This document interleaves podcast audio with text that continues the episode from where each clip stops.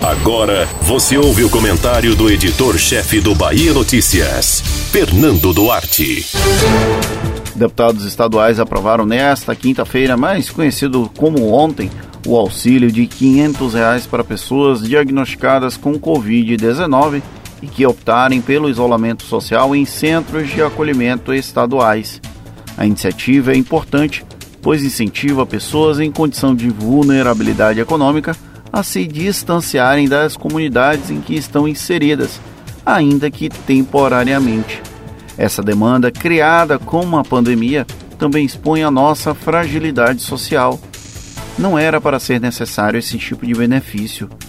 O governo da Bahia está correto em propor a medida.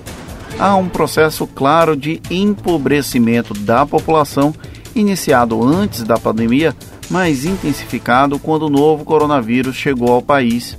Assim como o Corona Voucher, a transferência de renda de 600 reais pelo governo federal, esse benefício estadual é uma forma de mitigar a dura realidade de quem precisa fazer malabarismos para sobreviver, ainda que somados, não chegam ao salário mínimo ideal para uma pessoa sobreviver. Ou seja, ainda que conceda essa benesse, o Estado brasileiro é incapaz de permitir condições dignas para um brasileiro ter renda. Essa crítica não é a um governante A ou B, é a falência do país enquanto nação que garante direitos mínimos aos seus cidadãos. Primeiro ponto: não era para ser necessária essa transferência direta de renda. A crise com a Covid-19, todavia, mudou paradigmas e obrigou até as nações ricas a fazerem ações similares.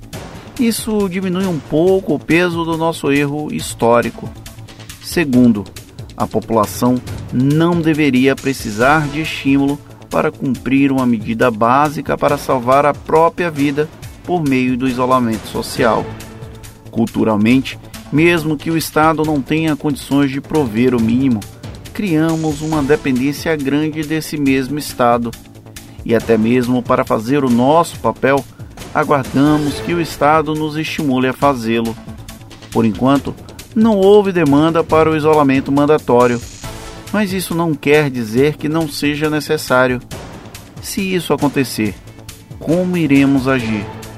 São tantas questões tão complexas que é difícil responder sem uma reflexão profunda. Ressalto que tanto o governo federal quanto o governo estadual agiram de maneira correta nessa transferência de renda, mesmo que pouco, para quem recebe o benefício fará uma diferença gigantesca. Talvez esse momento novo também seja importante para nos reavaliarmos enquanto sociedade. É olhar o copo meio cheio. Você ouviu o comentário do editor-chefe do Bahia Notícias, Fernando Duarte.